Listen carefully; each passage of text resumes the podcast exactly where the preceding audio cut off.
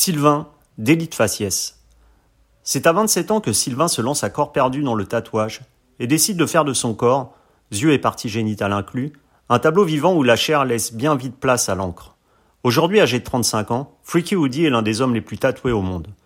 Problème pour ce professeur des écoles, certains parents d'élèves n'apprécient que peu cette apparence et les plaintes répétées lui interdisent désormais d'exercer auprès des maternelles dont il s'occupait avec une bienveillance reconnue de tous. Dans un pays républicain qui prône la tolérance, on peut légitimement s'étonner que notre système éducatif ait décidé de pointer du doigt un homme apprécié pour ses qualités professionnelles, prétextant une apparence physique supposée en inadéquation avec son activité. Explication de l'intéressé. Une interview signée Agent d'entretien.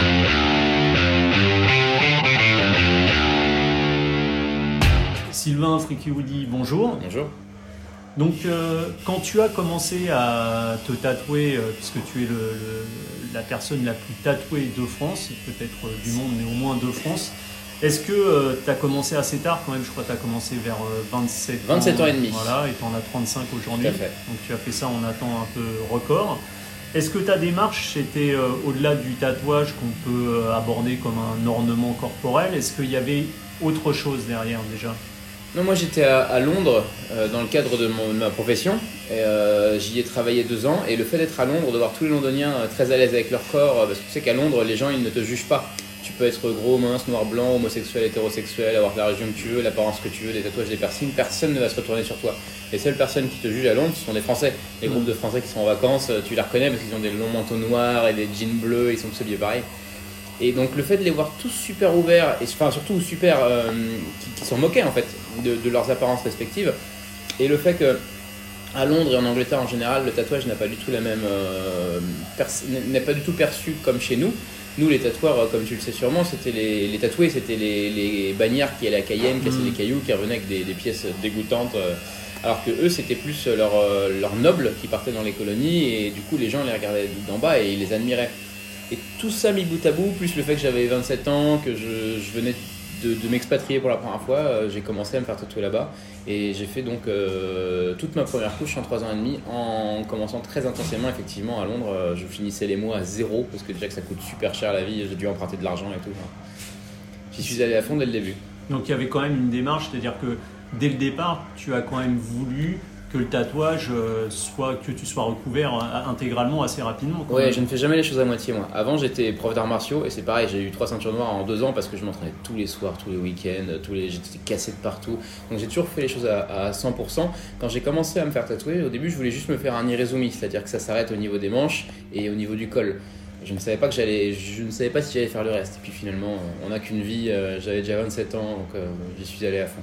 Et donc aujourd'hui, tu es un peu donc, euh, sous les feux des projecteurs, euh, malheureusement, parce que tu, donc, tu, es, tu es professeur des écoles et tu enseignais à des maternelles.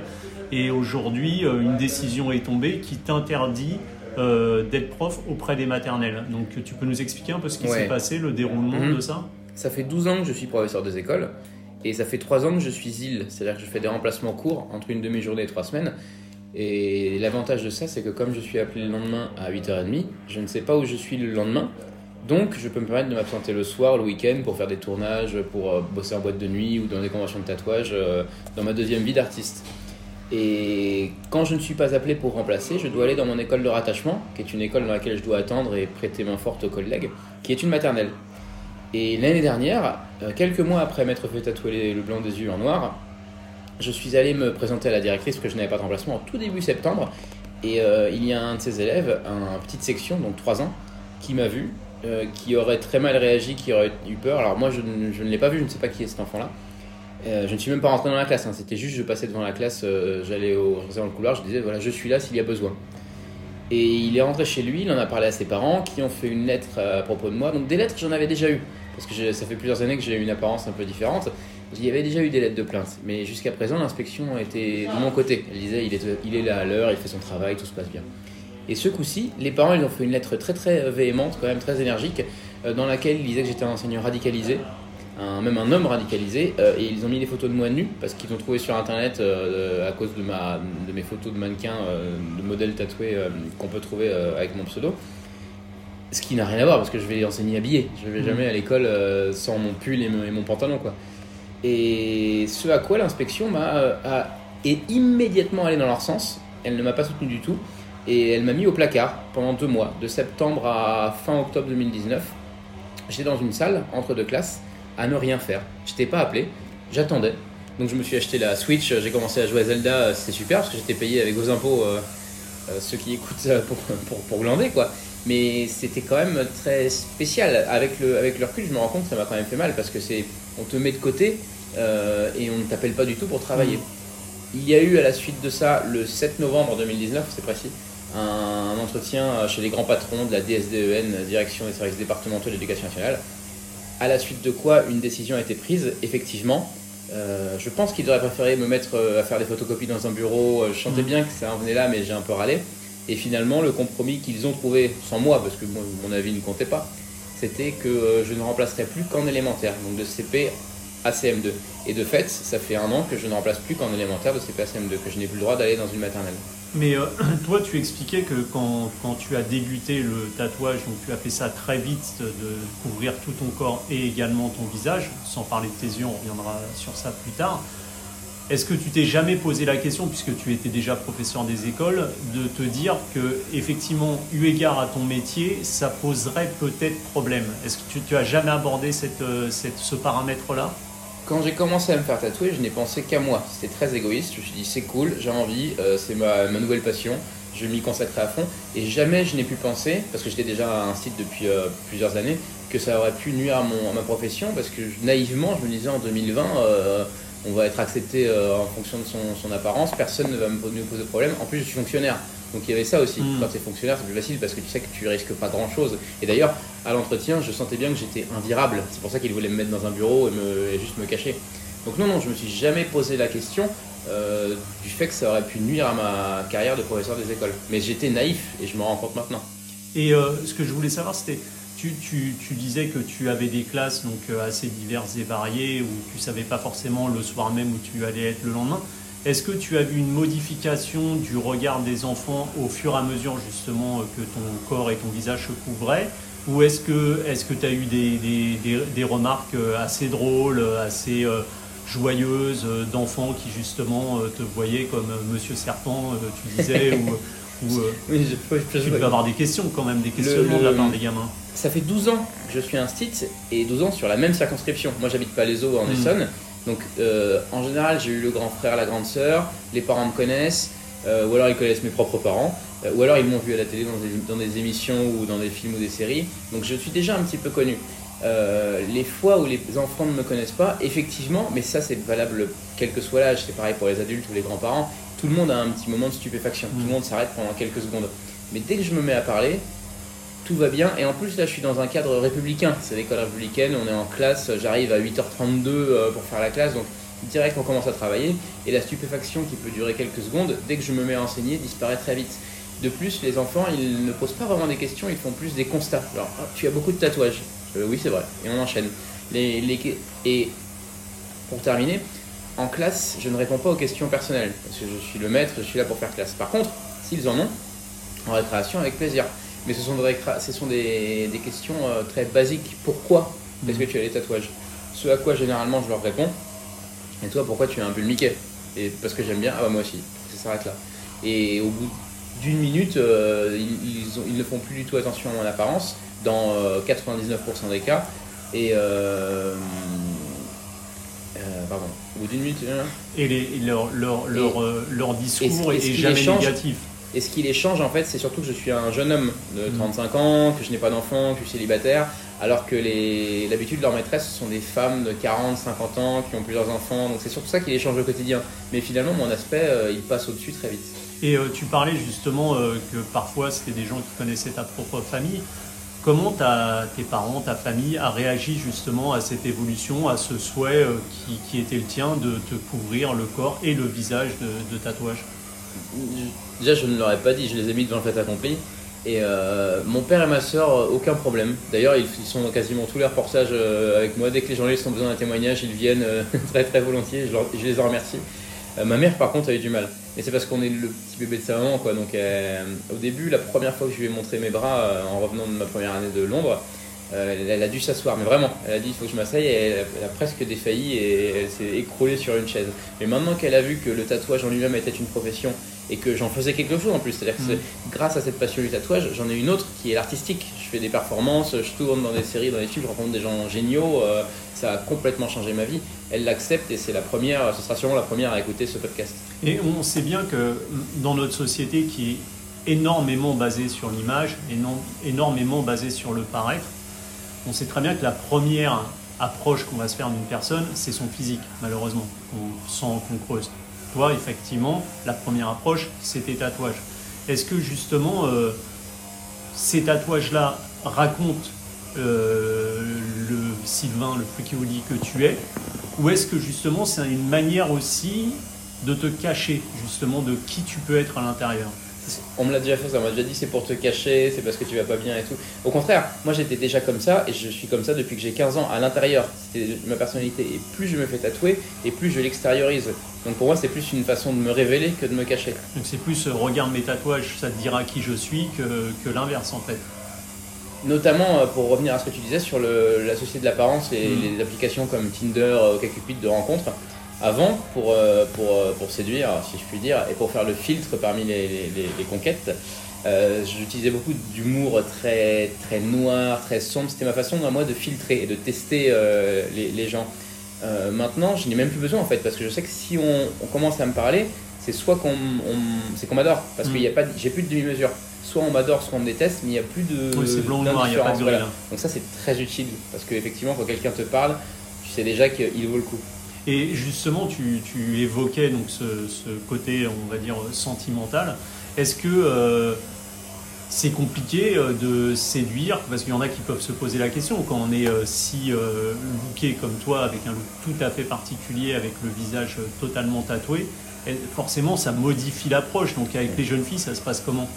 Les, les, hum, j'ai tendance à attirer un peu les folles. C'est-à-dire que elles s'attendent à, trouver un, dangereux, drogué, euh, psychopathe, tout ça. Alors je suis super normal, moi je suis fonctionnaire, euh, je paye les, je rembourse mon appartement, j'achète des poivrons, je porte des chaussons. Enfin, je suis vraiment le, mec de base. C'est juste que mon aspect est différent. Donc euh, la plupart du temps, c'est cool d'être avec des filles un peu tarées au niveau de tout ce qui est chambre à coucher, mais tu peux pas vraiment construire quoi que ce- soit parce qu'elles sont pas stables. Après, j'ai des relations qui sont plus ou moins longues et ça se passe très bien et ce sont des filles tout à fait normales, donc ça modifie complètement la- l'approche, mais encore une fois, je sais que si la nana s'intéresse à moi, c'est qu'elle est pas bête, c'est qu'elle s'arrête pas à des. Parce que des fois, quand tu te mets avec quelqu'un, tu vas te rendre compte au bout de plusieurs mois que euh, vous n'avez pas les mêmes opinions sur certains points, alors que moi, rien qu'à me voir, on, on sait déjà un peu quelles sont mes opinions, de Mhm. tolérance, d'ouverture, de politique, tout ça. Donc ça, dès le début, tu pars avec un, en étant sur la même longueur d'onde. Et justement, du long terme, parce que là, tu as 35 ans, donc tu es encore jeune, euh, tu, tu, tu te projettes avec euh, des enfants euh, Non, pas du tout? Non, je veux pas. Enfin, je, je- plus je vieillis et plus je travaille avec les enfants des autres, moins j'en veux à moi. Parce que t'imagines, tu passes toute la journée en classe, tu sors à 4h30 et t'as d'autres enfants à t'occuper qui sont Mhm. les tiens, 24 heures sur 24 des enfants. Donc je pense peut-être que j'en aurai, mais là j'en suis à un stade de ma vie où je me dis euh, si j'ai des enfants, tant mieux. Si j'ai pas d'enfants, tant pis, tout ira bien. C'est vraiment donc non, je me projette pas du tout. Et même quand je suis dans une relation euh, qui est en CDI, si on peut dire ça comme ça, euh, je, ne- me projette pas plus que le lendemain. Là, je, vois une nana en ce moment euh, et on se voit vendredi soir, mais on ne planifie pas après vendredi soir. On va passer la soirée ensemble, la nuit et le lendemain, et voilà. Donc c'est, mais c'est plus par rapport à l'air du temps que par rapport à autre chose. C'est juste que c'est, on est dans une société où on fait ce qu'on veut et où il n'est plus obligatoire de se marier ou de faire des enfants. Hmm. Et, dans cette société, justement, où on essaye de prôner encore des valeurs comme la tolérance, par exemple, je suppose que ça t'a blessé de, de sentir comme ça, alors que les enfants, eux, sont tolérants, de voir que ce sont justement euh, les parents, les adultes qui devraient l'être, qui ont été intolérants à ton égard et qui ont créé cette situation qui est la tienne aujourd'hui professionnellement. Ce ne sont jamais des plaintes de parents d'élèves que j'ai en classe. C'est-à-dire qu'avec les élèves que j'ai en classe, je n'ai jamais eu aucun souci, et avec leurs parents non plus. C'est toujours des parents d'élèves qui me croisent dans le couloir ou dans la cour, qui ne me connaissent pas, qui ne m'ont jamais parlé. Donc c'est pour ça que c'est et effectivement en 2020, je trouve ça un peu triste de s'arrêter à, l'aspect euh, extérieur d'une personne. On devrait juger les gens uniquement sur ce qu'ils font ou sur ce qu'ils disent plutôt que sur leur apparence. Et et oui, oui, c'est ça, c'est une, sorte, une forme de xénophobie qui me, ça me, ça me rend pas triste, ça me rend triste pour la société. Hmm. Je trouve ça dommage. Mais c'est intéressant ce que tu dis, parce que tu dis que ce ne sont pas des gens qui te connaissent, c'est-à-dire que ce ne sont pas des parents d'élèves dont tu t'occupes, ce sont des gens extérieurs. C'est comme si en fait la différence faisait peur quand on ne la connaît pas. Pour moi, c'est tout le principe de la xénophobie, c'est la peur de l'inconnu, la peur de l'étranger. Juste parce que je ressemble à, ce que je ressemble, les gens ils vont s'arrêter à ça, ils vont imaginer les pires choses. Hmm. Genre là sur internet, je suis comme je, fais le buzz en ce moment, je vois des commentaires, il y a plein d'allusions au diable, à Shaitan et tout, il y a des mecs qui sont dans la religion encore à ce point-là, c'est absolument faux. Mais c'est pour ça que quand je, d'être avec les enfants aussi, euh, quand j'ai commencé à me faire tatouer, moi je ne le faisais pas du tout pour, euh, pour être un porte-parole de la liberté, de la tolérance, euh, je faisais ça pour moi. Maintenant qu'on me donne ce, poste-là, ce, job-là de, représenter la tolérance et même de la faire progresser, je prends bien volontiers parce que je me dis que rien que le fait d'être avec les enfants, si jamais ça peut les aider, rien que par ma présence, à, être, à moins regarder l'aspect des autres, Peut-être que quand ils seront adultes, il y aura moins de racisme, moins de, mm. xénophobie, moins d'intolérance envers les handicapés, envers les homosexuels. Peut-être qu'ils seront plus ouverts et peut-être que rien que par ma présence euh, auprès d'eux, je contribue à comment dire le, progrès de la liberté, de la tolérance en France et dans le monde. L'ouverture d'esprit. L'ouverture d'esprit, tout à fait. Et euh, euh, comme tu le disais, tu t'es fait tatouer intégralement très vite. Et là, tu, enfin, je le sais pas, Romain, donc euh, ton tatoueur attitré. Romain Paréja, 44 voilà. Trousseau. que tu te fais une deuxième couche. Donc, euh, ça ne suffisait pas la première couche? Et euh, c'est quoi le, la symbolique justement C'est quoi Des tatouages qui te plaisaient plus? C'est un renouvellement permanent? C'est un changement physique? C'est quand j'ai fait ma première couche, j'avais un besoin urgent de le faire. C'est pour ça que j'ai fait en 3 ans et demi, j'ai vraiment speedé, c'était comme du sport de haut niveau. Arrivé à la fin de la, première couche, ça allait très très vite. Et je comme ça avait tellement modifié ma vie du tout au tout, je me suis dit, mais que fais-je maintenant?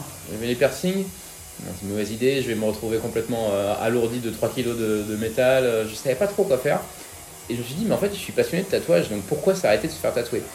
Je vais moins vite parce que le corps en a marre, plus tu fais tatouer, plus c'est dur, et parce que je suis acheté un appartement. Donc euh, j'ai vécu chez ma mère jusqu'à 33 ans pour pouvoir payer les tatouages, donc c'est des sacrifices sociaux quand même. Je pars pas en vacances depuis 10 ans, m'achète jamais de fringues, donc je vais moins vite, mais je me ferai tatouer euh, toute ma vie parce que tout simplement c'est ma passion. Quand tu es passionné de quelque chose, tu ne veux pas t'arrêter de la vivre. Donc là effectivement je fais ma deuxième couche, on repasse par-dessus ce que j'ai déjà tout simplement parce que je n'ai plus de place. Et je ferai après une troisième couche, une quatrième couche, une cinquième couche, et je finirai sûrement tout noir à 80 ans. Pas pour finir tout noir, mais juste parce que plus tu fais de couches, plus c'est facile de courir en sombre en fait. Et, là aujourd'hui, tout ce que tu as, euh, c'est des choses vraiment très réfléchies. Comment ça se passe Parce que tu as fait ça très vite quand même. Donc euh, il faut, il t'a quand même eu une réflexion euh, sur, sur, chaque motif. Non, moi je, je, choisis les artistes et pas les motifs. Je pense que c'est la bonne façon de voir. Enfin, il n'y a pas de bonne façon. Chacun fait ce qu'il veut. Encore une fois, avec son corps. Mais pour moi, la bonne version du tatouage, c'est tu choisis l'artiste. Hmm. Pourquoi? Parce que si tu arrives avec une photocopie avec un mec lambda, déjà il va pas forcément la réaliser exactement comme tu voudras. Toi tu seras déçu, lui il va s'ennuyer à la faire et au final personne ne sera content. Alors que si tu choisis l'artiste et que tu le laisses exprimer, tu lui laisses carte blanche, ou peut-être en le guidant rapidement avec une ou deux lignes directrices, euh, comme tu aimes son travail de base, tu seras forcément content de ce qu'il va faire. En plus, lui, il va s'éclater, il va s'amuser, il va faire ce qu'il veut, donc il sera content aussi. Le résultat n'en sera que meilleur. Donc à chaque fois que j'ai choisi les, chaque, fois j'ai choisi les artistes et je leur ai laissé quasiment entièrement carte blanche. Pour ma jambe droite, par exemple, James Lovegrove à Londres, je lui ai dit bah, je voudrais un ours et le reste tu fais ce que tu veux. Donc il l'a mis en scène avec un poulpe qui se bat, tout ça. Et pour revenir sur mon, bah par rapport à Romain Pareja, 44 Trousseau, le gros lourdeau, euh, euh, je, lui ai dit juste, voilà, j'ai tout ce qu'il y a au-dessus du cou à faire, donc euh, que, que ferais-tu? Il m'a dit, bah, on va mettre sur le coup de tête d'animaux, ça peut être cool qu'ils se fassent se fasse face. Ah, il faudrait un, comme je suis très blanc, il faudrait un, animal un peu méchant, donc il m'a mis un tigre, puis après il a dit, ah bah j'aime bien les requins. Donc, Étonnant. Parce qu'il est, oui, il est passionné de, de requins, tout à fait. Donc il m'a dit, je mettrais bien un requin. Je lui dis, bah, ok, d'accord. Et après, euh, pour le coup, euh, il, voulait, euh, il voulait faire un motif en négatif, donc on a fait une fleur parce que c'est voilà, c'est et pour le crâne qui était très difficile à faire parce que c'est une forme un peu bah, compliquée, ça tourne, ça bouge. C'est lui qui a décidé de mettre un serpent. J'ai dit, j'ai dit d'accord. Pourquoi? Parce que j'adore ce qu'il fait. Je trouve que c'est un super artiste et qu'encore une fois, je lui laisse carte blanche mmh. autant que possible. Donc je pense que c'est la bonne, la bonne vision du, tatouage, on choisit l'artiste. Et, le tatouage, euh, pour en avoir quelques-uns, on sait qu'on le supporte plus ou moins bien, mais c'est quand même une certaine douleur. Euh. donc tu as même fait l'intérieur des yeux, je crois que tu es allé le faire en Suisse parce que c'est interdit en France. Euh, quand on va vers des douleurs qui, sont, qui, peuvent s'apparenter pour certains à de la torture, est-ce que tu comprends que certains puisse se demander pourquoi un humain va s'infliger une telle souffrance? Toi, comment, tu l'abordes? Parce que c'est vrai que bon, les yeux, ça doit, être, quasiment insupportable. Moi, je déteste, la douleur déjà. Je, je, supporte pas ça. Je me suis évanoui des tas de fois, euh, soit pendant les séances, soit après dans le train, soit j'ai vomi, j'ai fait des malaises. Enfin, je, suis passé par tous les stades. mais, mais je sais qu'il y en a qui se font tatouer pour la douleur. Je suis au courant, par exemple, euh, on a un ami commun avec Romain qui est Thomas à Londres m'a fait euh, mon ventre, toute une couche de, ma, première couche de génital et puis mon home sur le visage. Et lui, dans les années 90, il tatouait des, sexes d'hommes euh, tout noirs. Alors c'était des mecs qui avaient aucun tatouage juste parce qu'ils voulaient souffrir en fait. Moi pas du tout, je supporte pas la douleur, mais en même temps, elle fait partie du truc. C'est-à-dire que si on n'avait pas de douleur, on ne mériterait pas. Là, tu as mérité d'avoir des tatouages parce que tu as souffert pour. Pour revenir sur les yeux, je, l'ai fait deux fois parce que j'ai dû faire des retouches, parce que j'ai choisi un, effectivement un, artiste, on peut appeler ça comme ça, qui euh, uruguayen, parce que c'est celui qui avait la méthode la moins invasive. Parce que la plupart du temps, quand on entend ça, c'est des gros bourrins qui t'envoient plein d'angles dedans et tu, ça, se passe mal quoi. Donc j'ai dû le faire, enfin on a dû se rencontrer en Suisse effectivement, parce qu'en France c'est considéré comme une euh, pratique illégale de la médecine. Et la première fois, je n'ai pas senti de douleur simplement parce que j'étais terrifié. C'était la plus grosse peur de toute ma vie, le plus gros stress de toute ma vie. Parce que c'est comme dans Orange Mécanique. Tu as un, gars qui te tient l'œil écarté de force, avec ses deux mains, quoi, bien collé contre le fauteuil. Et tu as donc l'uruguayen qui arrive avec sa seringue et qui te pique directement dans l'œil. Et tu vois tout, parce que forcément c'est dans l'œil. Donc c'est hyper traumatisant et j'ai, vraiment, je crois que, que c'est le pire moment de toute ma vie en termes de stress. Donc là, la douleur, ça allait. Par contre, j'y suis retourné euh, une deuxième fois six mois après, parce que comme il a une technique très peu invasive, et qu'en fait la, technique, je ne sais pas si tu es au courant, mais c'est des injections qu'on te fait et l'encre se répand mhm. après, bah, il en met le moins possible. Donc c'était pas tout à fait bien euh, répandu partout. Donc j'ai dû aller faire des retouches, en Suisse toujours, toujours une fois. Et cette fois j'ai tout senti. Parce que comme pour les tatouages sur la peau, l'œil il l'a déjà vécu une fois, donc il ne veut pas le revivre. Alors déjà tu as peur, un peu moins certes parce que je connaissais les gars, mais là, j'ai tout senti. J'ai senti la piqûre, j'ai senti la douleur sur l'œil. Euh, et puis tu crois vraiment qu'on te crève l'œil en fait. C'est mhm. ça, c'est que instinctivement, déjà, tu ne veux pas que quelque chose de pointu soit près de ton œil. Quand Romain a fait mes paupières, déjà là, j'étais pas bien. Il y a des vidéos de moi où je m'enfonce dans le fauteuil, où j'arrive pas à m'empêcher de bouger parce que c'est pas fait pour ça, quoi. Et là, donc, oui, la deuxième fois, j'ai tout senti, la douleur, l'aiguille. J'ai été aveuglé pendant deux jours. Quand je suis retourné à la gare à Lausanne, je regardais sur le sol et je marchais les yeux fermés parce que j'étais aveuglé par tout ce qu'il y avait autour de moi. Je sentais encore les, piqûres dans les yeux euh, les, jours d'après, alors que pourtant, tu dois te lever dans la nuit euh, toutes les heures pour mettre des gouttes et tout. Donc la deuxième fois a été beaucoup plus douloureuse que la première, euh, mais les deux fois ont été très traumatisantes. Donc je ne regrette absolument pas de l'avoir fait parce que ça me, ça me brûlait en fait. Je voulais absolument le mm. faire. C'est quelque chose, tu y penses le matin, le midi et le soir, donc je sais que je suis le faire. C'était quelque chose que tu avais envie Exactement. C'est pour ça que je fais souvent le parallèle entre le tatouage et l'amour. Quand tu es amoureux de mm. quelqu'un, tu y penses matin, midi et soir, et là c'est pareil. Là je voulais absolument le faire. Donc je ne regrette pas. Mais comme c'est une pratique qui n'a que 10 ans d'existence, qu'on ne sait absolument pas, qu'on n'a pas de recul, on ne sait pas mm. comment ça va tourner, et qu'en plus ça coûte super cher et qu'en plus c'est interdit, je déconseille fortement aux gens de, de le faire. Euh, faites autre chose de votre argent. Et tu, je crois que tu as aussi la langue, le palais, euh, les parties génitales. Mmh. C'est entièrement recouvert. C'était, euh, c'était aussi un, un souhait de passer partout. Alors c'est, oui, c'est-à-dire que le, je ne conçois pas, mais encore une fois chacun fait ce qu'il veut. je ne conçois pas les gens qui se font des tatouages sur la nuque ou sur les mains sans en avoir ailleurs. Hmm. Moi, j'ai fait les mains et la nuque euh, et le, cou, et etc. Euh, une fois que j'étais entièrement recouvert. Et entièrement recouvert, ça veut dire aussi les parties génitales. Hmm. Euh, enfin, pour moi en tout cas. Je sais que tout le monde n'est pas aussi extrême, mais il me fallait une légitimité, je crois que c'est vraiment le mot, avant de faire les parties visibles. la langue, tu veux que je parle de la langue? La langue, D'accord. Donc ça, ça a été pour le coup, ça a été la pire cicatrisation de toute ma vie, parce que ça fait un an et demi que je l'ai fait et c'est toujours pas cicatrisé. j'ai fait des retouches entre temps, certes, hmm. mais Déjà, on te, donc on te pique à la seringue aussi dans la langue pour t'injecter euh, de, l'encre noire. C'est aussi interdit en France. C'était aussi à Lausanne, le même jour que les yeux en plus. Euh, et très rapidement, comme il faut piquer très profondément, tu sens tout parce que la langue c'est super sensible. Euh, tu sens l'aiguille qui s'enfonce très profondément, c'est une grosse aiguille, tu sens l'encre qui se répand, mais en direct, ça te brûle, c'est comme si tu passais du piment sur tes paupières, quoi. Euh, et de pire en pire, c'est que ça, ça, ça va crescendo. La langue, elle triple de volume, donc très rapidement, je n'ai pas pu fermer la bouche. Je bavais comme un chien, mais vraiment par rapport à des lignes de salive, parce qu'elle se défend. Mhm. Euh, je me la coupais sur les dents et, et je n'ai pas pu parler pendant quelques heures, comme, comme si tu as une énorme patate mhm. chaude dans la bouche. Euh, je n'ai pas pu boire pendant 20 heures, je n'ai pas pu manger pendant deux jours à peu près, et même après pendant deux semaines pour manger un repas qui me prenait d'habitude 10 minutes me prenait deux heures. Je devais passer d'une rangée à l'autre dedans sans passer par la langue, enfin une galère. Et c'est ce que je dis, au bout d'un an et demi, c'est toujours pas complètement cicatrisé. Quand je mange un peu trop chaud, un peu trop froid, bam, elle se remet à, gonfler et me remet à faufoter euh, comme euh, les, les jours d'après quoi. Donc euh, c'est sa cicatrice, je vois qu'il y a une évolution, mm. mais ça prend un temps fou et, euh, voilà, c'est plus de la modification corporelle que du tatouage, même si pour moi c'est du tatouage. Et pareil, les parties génitales, je suppose que ça doit intriguer les jeunes filles avec qui tu... Parce que c'est quoi particulier ça, surtout, ce qui, ça intrigue aussi pas mal les tatoueurs parce qu'en général ils le font eux-mêmes. Mm. Alors que moi, j'étais, je suis allé voir un gars pour qu'il me le fasse euh, et c'était artistique quoi. Mm. C'était un, je voulais que ce soit beau. Mm. Je voulais pas seulement que ce soit tout noir ou juste des, petits gribouillis. Euh. et d'ailleurs, quand je l'ai fait à Londres la première fois avec euh, Thomas Thomas, c'était à, Into You à l'époque. Maintenant, il est à Seven Doors. Tous les tatoueurs, ils venaient voir. C'était super au niveau de l'intimité. parce qu'on a fait aussi tout ce qui est bah, l'anus, les couilles, le gland, voilà. Et oui, donc euh, Ça, les, les, les, femmes euh, ne me posent pas trop de questions là-dessus. Par contre, j'ai un très gros public gay et euh, c'est leur phrase d'accroche. quoi. Je sais très bien quand ils m'envoient des compliments sur Instagram, par exemple, ils disent oh bah t'es beau, donc je réponds merci parce que j'essaie de répondre à tout le monde, sauf quand c'est des insultes, mais c'est assez rare. Et je sais très bien à voir leur photo de profil mm. que 9 fois sur 10 après ça va être eh, est-ce que t'as des tatouages sur le pénis? Lol je sais très bien que ça va être comme ça donc ça intrigue surtout les, autres hommes en fait. Les, filles, euh, bon, euh, elles, trouvent ça cool, mais c'est pas ce qui les intéresse le plus. Et aujourd'hui, eu égard donc, à la situation qui est la tienne par rapport au fait que tu puisses plus euh, enfin, exercer ton métier avec en maternelle, en maternelle avec qui tu étais. aujourd'hui, donc tu es sous le feu des projecteurs, tu es invité sur plein d'émissions, etc.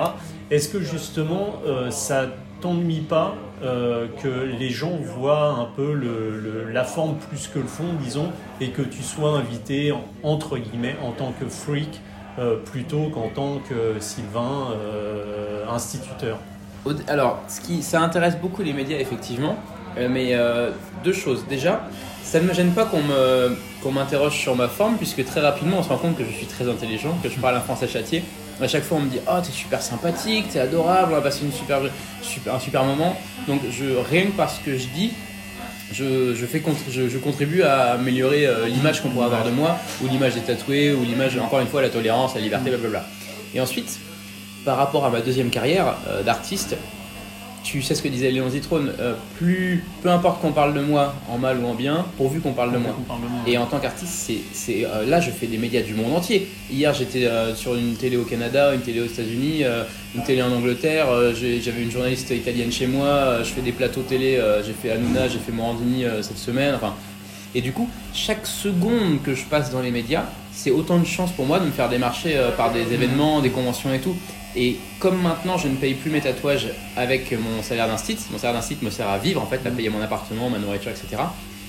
Euh, toutes ces opportunités-là vont me permettre de continuer de me faire tatouer et de continuer de me faire, euh, bah, de continuer ma passion. Hmm. Donc c'est un, des fois je me force un peu pour faire certains plateaux, tout ça, mais je vois le. C'est pour le mien. Voilà, c'est pour ma passion. Donc euh, je me et puis c'est aussi, comme tu disais, les gens euh, disent Ah, mais en fait, t'es sympa, mais tu parles correctement français. Donc en fait, c'est aussi le côté euh, de montrer que justement euh, le, le, le, fond peut, peut, être différent de la forme que eux s'imaginent aussi. C'est un peu ouais, ça. Et tout le monde, c'est-à-dire que 99% des gens que je rencontre sur les plateaux et tout me soutiennent. Et, ou quand c'est pas les présentateurs, c'est toute la régie qui vient me voir derrière, qui me dit Oh, on est avec toi et tout. Donc c'est déjà, c'est super sympa de, la part des gens d'être aussi ouverts. Je pense que la majorité silencieuse et complètement tolérante.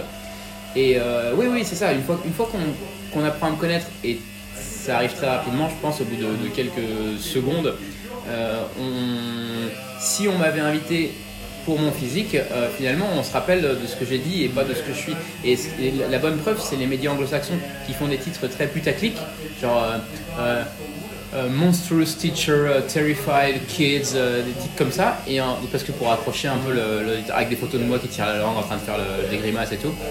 Et juste après, tu vois que l'article il est dithyrambique, c'est que des compliments. C'est ah mais il est sympa, mais il fait bien son travail, mais voilà. Ok. Bon bah Sylvain, merci beaucoup. Merci à vous. À très bientôt.